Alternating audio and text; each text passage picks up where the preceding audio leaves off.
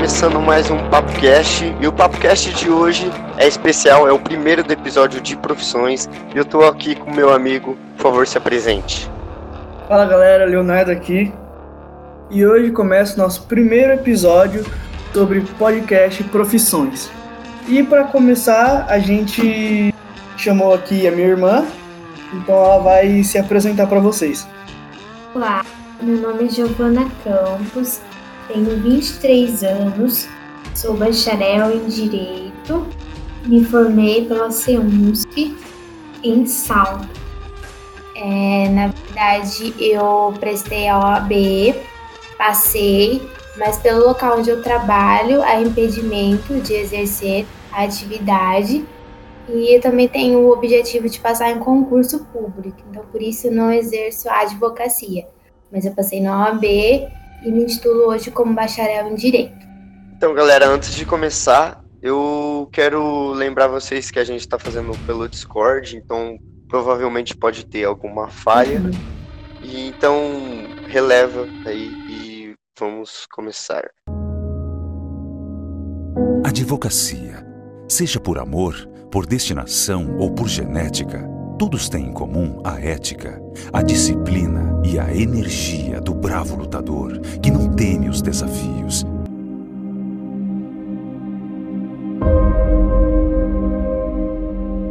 Então, Giovana, desde a escola você já tinha certeza que queria cursar direito? Sim, desde pequena eu sempre gostei muito de ler, sempre gostei muito de ajudar as pessoas e eu vi no direito essa oportunidade de poder juntar essas duas coisas. E na, facu na escola, no ensino fundamental, ensino médio, eu participava de vários debates e eu gostava de colocar as minhas defesas, tudo. Foi aí que eu vi que eu tinha um chamado para o direito. Se não fizesse direito, você teria algum outro curso em mente, alguma coisa?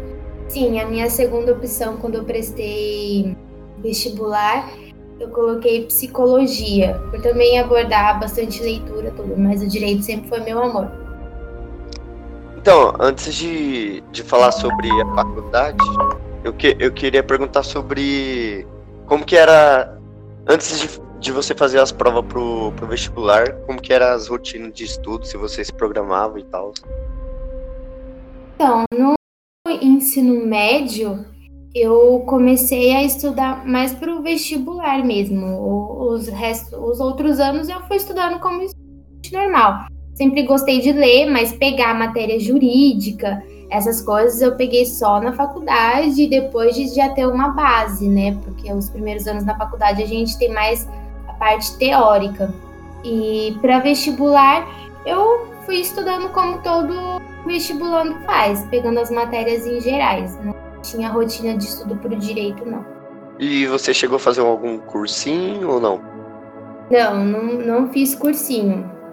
Eu, mas também não passei em nenhuma faculdade federal. Eu cheguei a prestar um Unesp, mas eu tive uma boa pontuação, mas como o direito é, uma, é muito concorrido, eh, não foi o suficiente para passar. E como que foi o primeiro ano na faculdade, as matérias, tudo sendo novo, como que foi?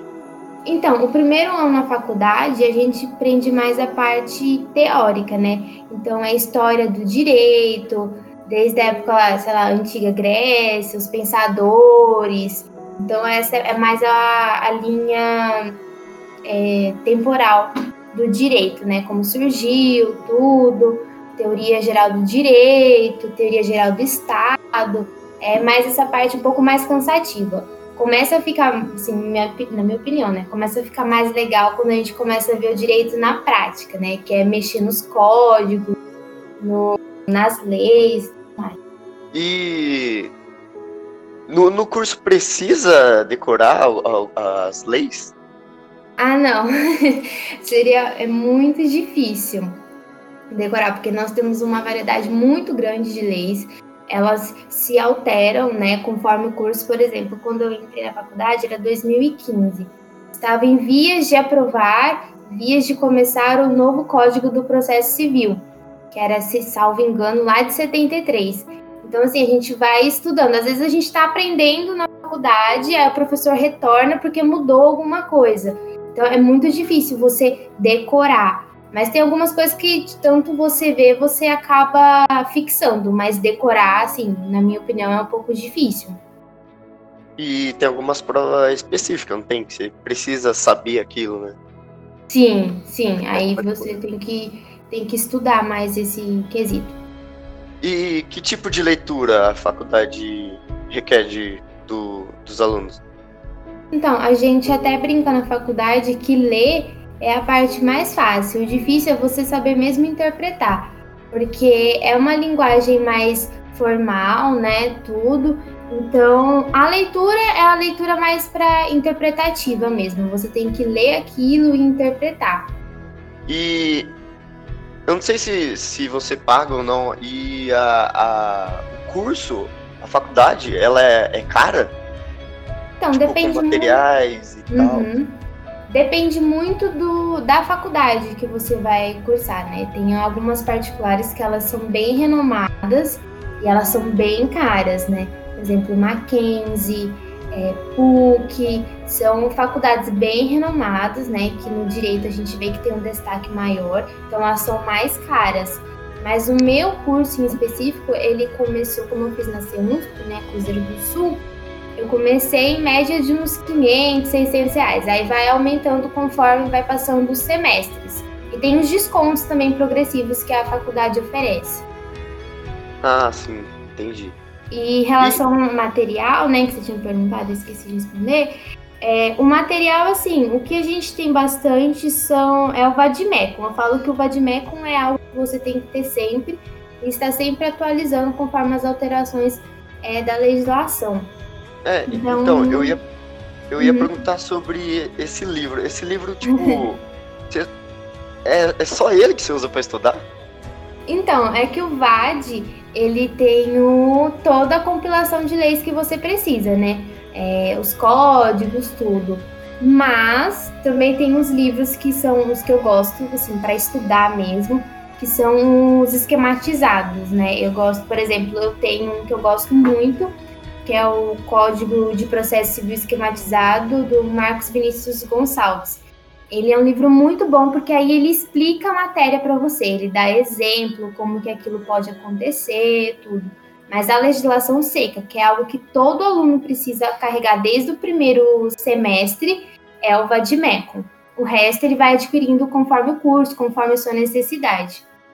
É, eu tava vendo que parecia que tinha mais de um tipo do Vadmecum e tinha alguns livros do Vadmecum que é, eles, ele explicava mais e tinha outros que não explicava tanto.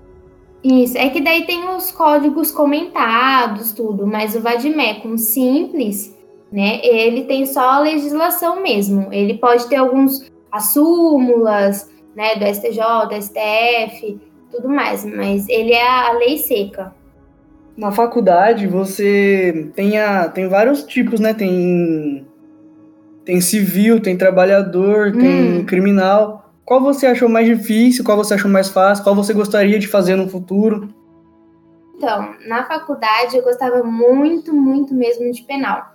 Porque o meu professor de penal, de processo penal, ele era muito bom. Então ele trazia, né, os tipos de crime, tudo certinho. E ele explicava conforme aquilo que ele já viveu.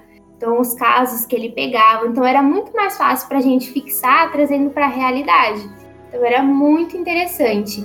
Agora, uma matéria que eu tinha muita dificuldade era processo civil, porque toda essa parte processual, que é como instrui um processo, como que ele se materializa, tudo, ele é mais difícil porque a gente não, na faculdade, a gente não tem muito na prática, né? Essa questão processual. Então eu tinha mais dificuldade nas partes de processo. Mas eu gostava muito de penal e hoje em dia eu gosto muito de previdenciário. Eu tenho uma dúvida. Você hum. já assistiu Suits? Já. Eu comecei. É, é bem aquilo? É bem aquilo assim, ou não? Assim, no Brasil é um pouco diferente, né? Porque lá você vê muito a parte de tribunal do júri, sabe? Quando tem os jurados, tem o juiz, tem o escrevente. No Brasil é mais diferente. É, toda pessoa pode assistir uma audiência, a audiência ela é livre para o público, mas ela é bem diferente. Existe uma diferença bem grande entre o tribunal do júri e uma audiência. A audiência é uma audiência qualquer, é civil, é, é penal, ela é bem tranquila, né? A audiência criminal. Agora, como a gente vê lá nos Estados Unidos, ele, ele é mais parecido com o tribunal do júri aqui no Brasil. E o tribunal do júri, ele só acontece em casos de crimes contra a vida, que daí tem os jurados, que são eles que vão decidir, tu tem toda uma especialidade. Então eu acho que assim, o Suítes é muito bom, mas ele não é tão parecido com a realidade do Brasil. Ah, sim. E na, na faculdade, quando você começou a ter as aulas práticas? As aulas práticas, olha, o que mais próximo que nós tínhamos de prática, por exemplo, nós fomos ao Tribunal de Justiça lá em São Paulo e nós fizemos um júri simulado. Então isso foi muito legal na prática, né? Teve os alunos tiveram que fazer prova para participar e eu fui para mais para assistir mesmo, que na época eu estava prestando a OAB, então não tinha tanto tempo para estudar. Mas, nossa, foi muito legal essa prática. A gente também fazia peças processuais, então o professor ele passava um caso e a gente tinha que fingir ser o advogado e escrever a, a peça que eu digo é escrever a petição inicial. Uhum. A gente tinha que escrever, endereçar tudo, aí o professor corrigia e dava nota, às vezes ele dava uma simulação para a gente fazer de audiência trabalhista, audiência civil, era bem interessante. Mas isso foi mais para metade do curso, quando a gente já tinha uma bagagem maior. Exercer a advocacia é cumprir o dever cívico essencial à cidadania e à democracia. É trazer estampado no peito o orgulho de defensor da honra, da liberdade e da justiça. E, tipo assim, pelo menos quando eu tava no ensino médio, tinha muita concorrência quando você sabia que alguém queria algo da sua área, entende? No curso que você fez, já tinha muita concorrência entre, o, entre os alunos? Então, eu estudei de manhã, né? A minha faculdade era de manhã. E, era, e por ser de manhã, por incrível que pareça, não era um público jovem eram pessoas que ou tinham se aposentado e queriam fazer alguma faculdade, ou pessoas que já estavam, eram concursadas e as, pelo ensino médio e queriam ganhar algum aumento, alguma coisa, uma gratificação por terminar uma faculdade, aí vai fazer direito, era algo que ela queria mais para frente para concurso. Então não, não tinha essa competição. Era uma sala, apesar da diferença de idade, a gente era bem unido nesse quesito. Não tinha um querendo ser melhor que o outro, nada. Era bem gostoso. Falando em concurso, é... que, que, você, que, que você, pelo menos, você iria pro lado do concurso? Eu não sei se você já terminou ou não, é? Você iria pro lado do concurso ou a advocacia mesmo? Então, eu terminei a faculdade ano passado e passei, né, no OAB, tudo, só que eu já sou concursada e eu quero um concurso mais na minha área, né? A minha área do meu primeiro concurso é administrativo, então eu quero agora uma função mais judiciária. Então eu optei por estudar para o concurso, então eu estou estudando agora. Mas você pode fazer os dois se quiser. Então, eu posso, eu poderia estar advogando e poderia estar fazendo, estudando para concurso. Mas eu trabalho no fórum, né? E como eu trabalho no fórum e eu não posso advogar por conflito de interesse, né? Eu sou impedida de advogar pelo local onde eu trabalho, pelo cargo que eu exerço lá. Então eu estou só estudando, mas em geral sim, as pessoas podem advogar e podem estudar para concurso, pode ir prestando, até porque muitos concursos eles pedem para que você tenha pelo menos uma prática jurídica de três anos. Então essa prática jurídica você pode adquirir é, trabalhando em determinados locais, exercendo determinados cargos ou advogando. É, você, além da faculdade, você fazia alguma atividade externa, assim, para poder preencher o currículo, sei lá, em palestra, não sei? Sim, é, na faculdade eles tinham o que eles chamavam de estágio obrigatório, né? Na maioria das faculdades, não só no curso de direito, mas em, em vários outros, você tem que fazer esse estágio obrigatório. E na minha faculdade, o estágio obrigatório ele era através de das peças processuais que a gente fazia. E também nós tínhamos que assistir audiências. Então, a cada semestre, a gente tinha que assistir pelo menos uma audiência civil, uma trabalhista e uma criminal, fazer o relatório e entregar na faculdade. Aí isso valia tanto como horas para as horas complementares, como para o estágio. Agora, agora falando sobre a OAB, é, uhum. como que funciona a prova? É, é muito difícil mesmo? Então, é, a OAB ela é sim uma prova complicada, até porque ela é cansativa, ela é extensa, tem toda aquela preocupação. E se eu não passar, o que eu vou fazer? Aquele peso. E atualmente, pelo menos a última vez que eu vi quando eu estava prestando, a cada 10 candidatos, 8 reprovavam. Então a taxa de aprovação ela é bem pequena e a prova funciona assim. Elas são duas fases. A primeira fase são 80 questões, você tem 5 horas para resolver e são 17 matérias. Então, assim, você pensa, você estudou durante 5 anos e você tem que rever toda a matéria, uma bagagem de 5 anos, né, nessas 17 matérias, para fazer ali em 5 horas. Então, é muita coisa, por isso que às vezes as pessoas ficam nervosas e acabam reprovando. E você tem que acertar no mínimo a metade. Então, você tem de 80, você tem que acertar 40 questões. Aí, é, passando para a segunda fase, vem a prova, é uma prova escrita, né, que a gente fala. Escritiva, né? É, você tem que fazer uma redação de uma peça prática. Então, como na faculdade eu já fazia essas peças práticas, para mim foi um pouco mais tranquilo a segunda fase. E você pode escolher qual matéria você quer fazer. São é o direito administrativo, direito civil, direito constitucional, empresarial, penal, trabalhista ou tributário. São essas sete matérias que você pode escolher. O bom da segunda fase é que você pode levar o seu vademecum. Ele não pode ser comentado, ele não pode ter nenhum tipo de rasura. É, você pode grifar, sim, com marca-textos diferentes, cores diferentes. Eu, pelo menos, grifei de cores diferentes para eu poder me localizar melhor mas você não pode colar post-it, você não pode anotar nenhum nome, tipo, puxar uma setinha, sabe? Escrever princípio tal. Não pode, senão eles tomam o seu vademecum e você não consegue fazer a prova. E eu fiz em direito constitucional. E além dessa peça prática profissional, você tem que responder mais quatro questões. A peça vale cinco pontos. As questões valem cinco pontos também. Somando as duas, você tem que tirar no mínimo seis.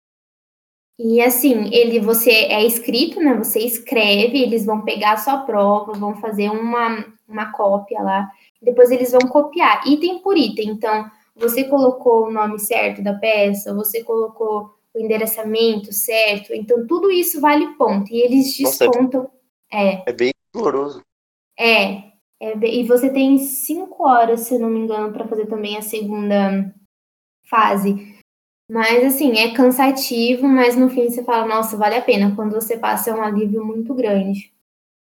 Mas quando não passa, assim, que recurso a pessoa tem?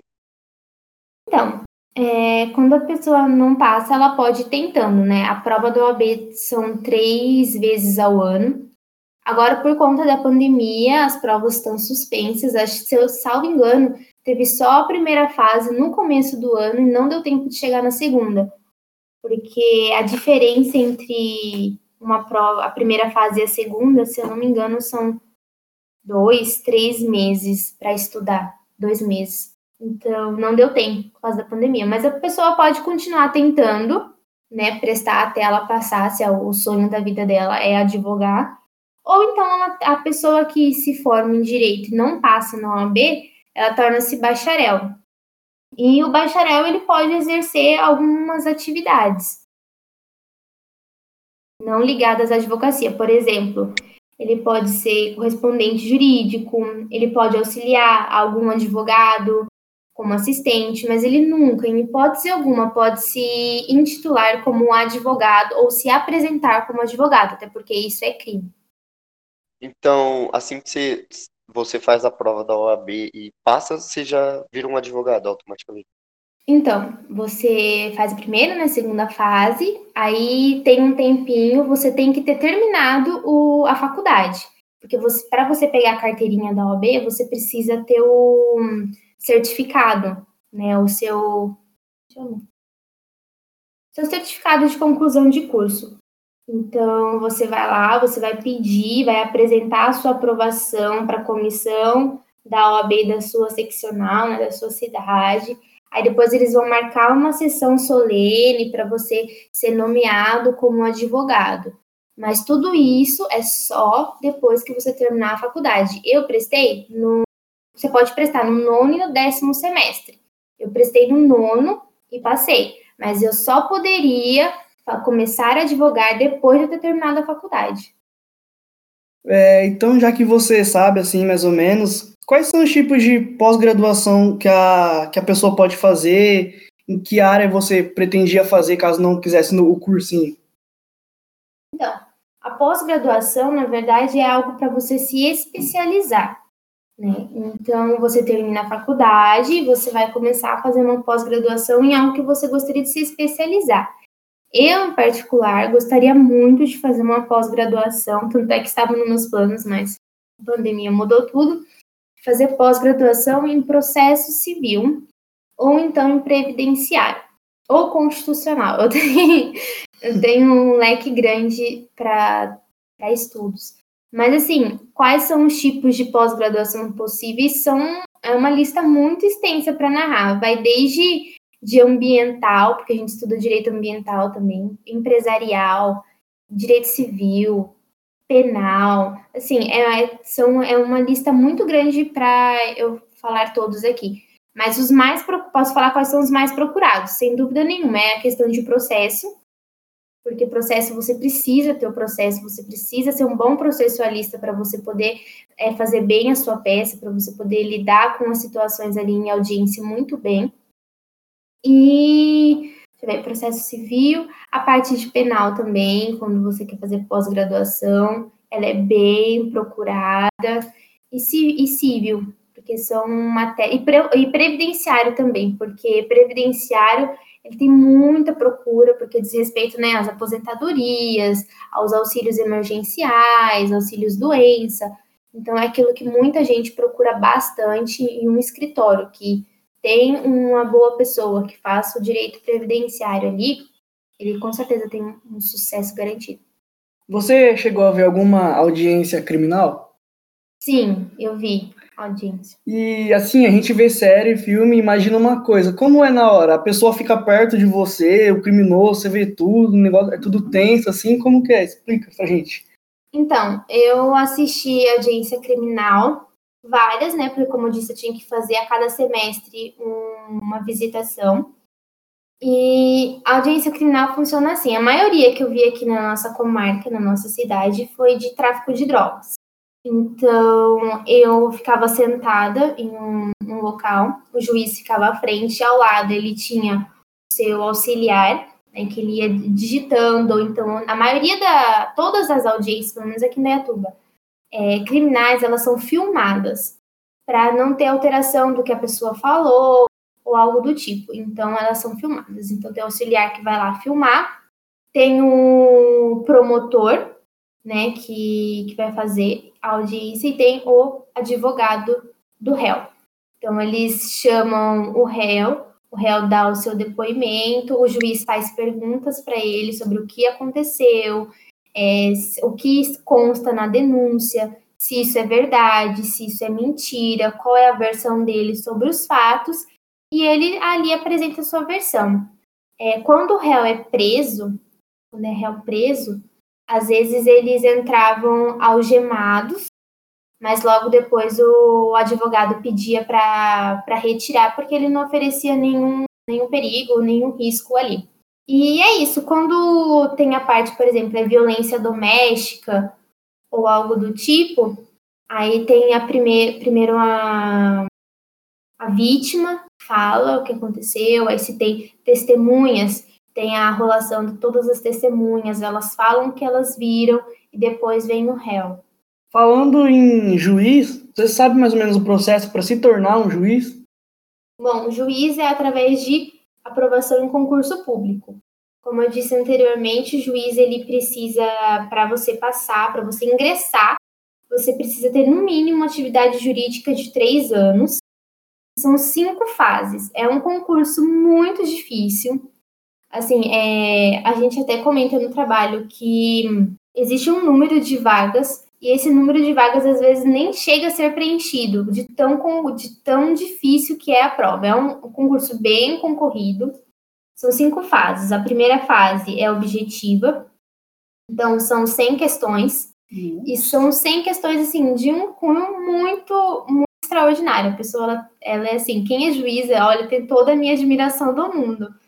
E para você ser aprovado, a nota de corte, ela é bem alta também. É, na última vez que eu pesquisei, eles tinham colocado 79 pontos, mas eu já soube que é acima de 80, é, é bem estratosférico o número. A segunda prova ela é escrita, né? A segunda fase, ela você tem questões, mais duas peças que você tem que redigir, uma peça civil, uma criminal. Depois você você passou dessa fase, a primeira, a segunda, você vai para a vida pregressa onde eles vão analisar toda a sua vida. Eles vão ligar para a pessoa só perguntar como que fulano é, como que fulano, para ver se você teve durante a vida uma conduta ilibada. Conduta ilibada significa uma reputação íntegra. Você tem que ser uma pessoa íntegra para você poder ocupar esse cargo. Então, eles vão fazer todo esse levantamento da vida pregressa. Passou na vida pregressa, você vai para a prova oral. A prova oral ela é uma prova pública, se vocês tiverem interesse, vocês podem assistir. Né? Tem a publicação quando tem certinho, não lembro o local, mas tem certinho a publicação. E lá é, é sorteado um tema em que a pessoa tem que responder de acordo com aquele tema. Tem os, os as pessoas que irão fazer as perguntas, tudo certinho. E essa é a prova oral. E depois tem a avaliação de títulos que eles vão avaliar se você teve pós-graduação, o que você já apresentou, se você tem monografia, enfim, vai avaliar todos os seus títulos. Depois de todas essas cinco fases é que a pessoa vai vir a ser efetuada como juiz de direito. E ela se torna juiz da cidade dela ou a OAB que escolhe, o FTJ, não sei como funciona? Então, aí tem a a parte da nomeação, ela é designada para determinados lugares, porque a pessoa ela não vira juíza já fixo em uma comarca. Por exemplo, ela é da comarca civil de Indaiatuba. Não, ela tem o juiz substituto, tem o juiz auxiliar. Então, primeiro ele vai ser juiz substituto, ele vai substituindo esses juízes é, que são fixos, né? Aí depois tem o juiz auxiliar. Enfim, é um processo bem longo, para decidir até onde ela vai ficar. É, eu acho que as pessoas gostariam de saber o, o dinheiro né, que você tira. Muita gente, quando faz a faculdade, a grade, pensa mais no dinheiro também. O que você tem a dizer? Bom, a, a expectativa né, financeira é bem grande, mas a gente tem que entender que quando você vai advogar, um, apesar da gente ter né, aceler, princípios da celeridade processual e tudo mais, a demanda jurídica hoje ela está muito grande. Então são muitos processos, é, muita coisa acontecendo. Então pode ser que um processo que você ingresse primeiro, ele demore um, um tempo para ser julgado. Então, até isso acontecer, você tem que saber que você vai demorar um pouco para receber esse retorno. É óbvio que você, pode, você vai cobrar as orientações que você vai dar, tudo, mas assim, a princípio, pelo que eu vejo assim com as minhas amigas que iniciaram, o retorno financeiro no começo ele é um pouco difícil, mas é possível sim, um retorno futuro bom, você fazendo um bom trabalho, como em todo, toda atividade, qualquer profissão. É, eu ouvi falar que alguns advogados cobram muito caro essas coisas, Mas vocês têm um valor fixo de cobrança ou cada um escolhe assim, cada um vai do seu jeito?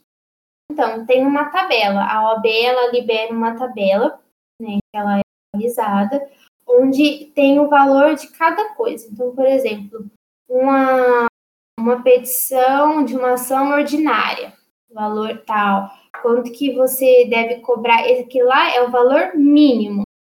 Estabelecido o valor mínimo, você pode sim cobrar acima, mas nunca você pode cobrar menos. Você tem a tabela e você pode sempre colocar o valor acima, mas nunca abaixo, porque isso violaria todo o regramento que lida com essa parte, estatuto, tudo mais. O advogado é quem se apoia nas leis para receber em troca a sentença. É quem busca conciliar os encontros e desencontros. É quem esclarece, quem aconselha e instrui. É, para descontrair agora, todo mundo diz, fazem piadinha que advogado é chato, é grosso. O que você acha disso? Olha, eu acho que vai de cada pessoa, né? É, na faculdade a gente brincava que tinha aluno que já se achava o desembargador da, da sala, né? Mas é brincadeiras à parte, eu acho que vai de cada pessoa. É, eu, tive uma, eu tenho uma experiência muito boa, graças a Deus, com um juiz, uma experiência muito boa com funcionários nessa, nessa área. Minhas amigas advogadas não tem nada de grosso, de, de metido. Agora, Giovanni, para encerrar. Ah, calma, calma aí, deixa, deixa eu perguntar. Uhum. É, é que ultimamente tem muita gente que utiliza, ao invés de ir no, no advogado e falar com ele, tem muita gente que usa o recurso da internet, que usa o, sei lá, o advogado virtual, não sei. Você uhum. acha que uhum. tem chance da, da profissão ser extinta por causa disso? Não. Tem uma, é, assim, minha opinião, né? Eu acho que a advocacia, né, o advogado, ele tá aí sempre para uma vida. É óbvio que com a internet, né, as coisas ficaram mais fáceis, mas, por exemplo, você pode ingressar sem advogado no juizado especial civil, se a sua demanda tiver enquadrar certinho nos requisitos que o juizado pede. Mas se você precisar, por exemplo, de um recurso, se você se a sua demanda está acima do mínimo estipulado pelo JEC, você vai precisar de um advogado. Então eu acho que não tem essa possibilidade não. Mas aí é opinião, é pode ser divergente, pode ser que outras pessoas pensem diferente. Tá, mas é... agora na, na quarentena, com tudo que está acontecendo, como que que tá lidando com pelo menos no, no seu emprego? Então, ah, os prazos no início da quarentena, os prazos ficaram suspensos, né, tanto para o processo virtual quanto para processo físico. A princípio eles ficaram suspensos. Passado um tempo, agora eu não lembro de cor quando que voltou a correr os prazos para os prazos para os processos virtuais. Porém, os processos físicos eles ainda é, permanecem suspensos porque o fórum está encontrava-se fechado. Agora que o nós regredi, nós fomos progredimos para uma fase melhor, né, se salvo engano, fase amarela, né, nós estamos, é, o fórum vai reabrir, mas com uma limitação de funcionários, né, esquema de rodízio, e a pessoa ela vai poder ir, só que as audiências estão é, suspensas também, porque gera, como eu disse, tem estagiário, tem pessoas que vão para assistir audiência, tem testemunho. Então, o fluxo no fórum, ele é bem grande. Então, permanece suspensa as audiências por enquanto, mas os prazos estão correndo, as sentenças estão sendo feitas porque estão a trabalho home office. Agora vai começar essa parte de rodízio em cada fórum. Aí é cada comarca que, se eu não me engano, que vai decidir como que vai funcionar, como, como vai ser esse esquema de rodízio para cada juiz. Você tem alguma coisa a dizer para a pessoa que pretende cursar direito, sei lá, alguma palavra de incentivo? Olha, direito é muito legal. Eu sou suspeita para falar. Eu acho, a minha opinião, é que toda pessoa deveria ter estudado um pouco de direito. Poderia fazer parte da grade escolar, ensino médio, porque é algo que move as pessoas, as pessoas, as pessoas precisam saber quais são os seus direitos, quais são os seus deveres, né, segundo a Constituição, o que ela pode fazer quando algo acontece, quando ela adquire um produto e aquilo não a satisfaz, não veio como prometido. Então, acho que muitas pessoas são lesadas por esse desconhecimento. Então, minha opinião é que muitas pessoas poderiam sim aprender isso desde pequenas na, na escola. E quem pretende estudar, que faça sim, porque é um curso muito bom, muito gratificante, não só pelo retorno financeiro ou pelos concursos que você pode prestar, mas é por toda a matéria que você adquire, todo o conhecimento, você começa a ver que acontece muitas coisas no, no nosso dia a dia que você fala, caramba, eu vi isso na faculdade, caramba, eu vi isso, eu aprendi, não é assim que funciona. Você começa até a abrir mais a mente para determinados assuntos. Então, estudar direito é libertador e eu incentivo a todas as pessoas. Por fim, queria parabenizar a todos os colegas de profissão, porque hoje, dia 11 de agosto, é celebrado aqui no Brasil o Dia do Advogado. Então, parabéns, parabéns a todos os colegas pela boa manutenção judiciária aqui no nosso país.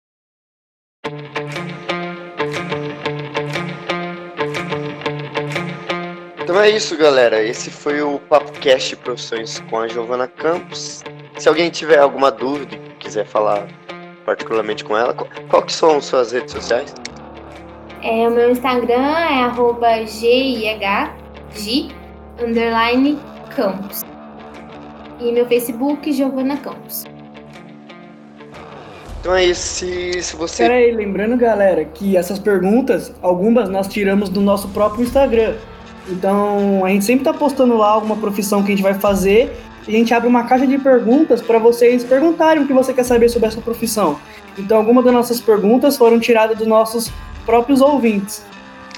É, e se você, sei lá, ainda tem alguma dúvida, se vocês querem um próximo episódio sobre direito, é só mandar no, no nosso Instagram que a gente que a gente faz sim.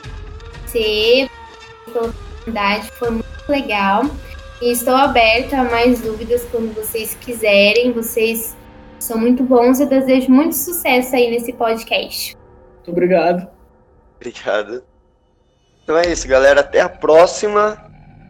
E tchau. Tchau.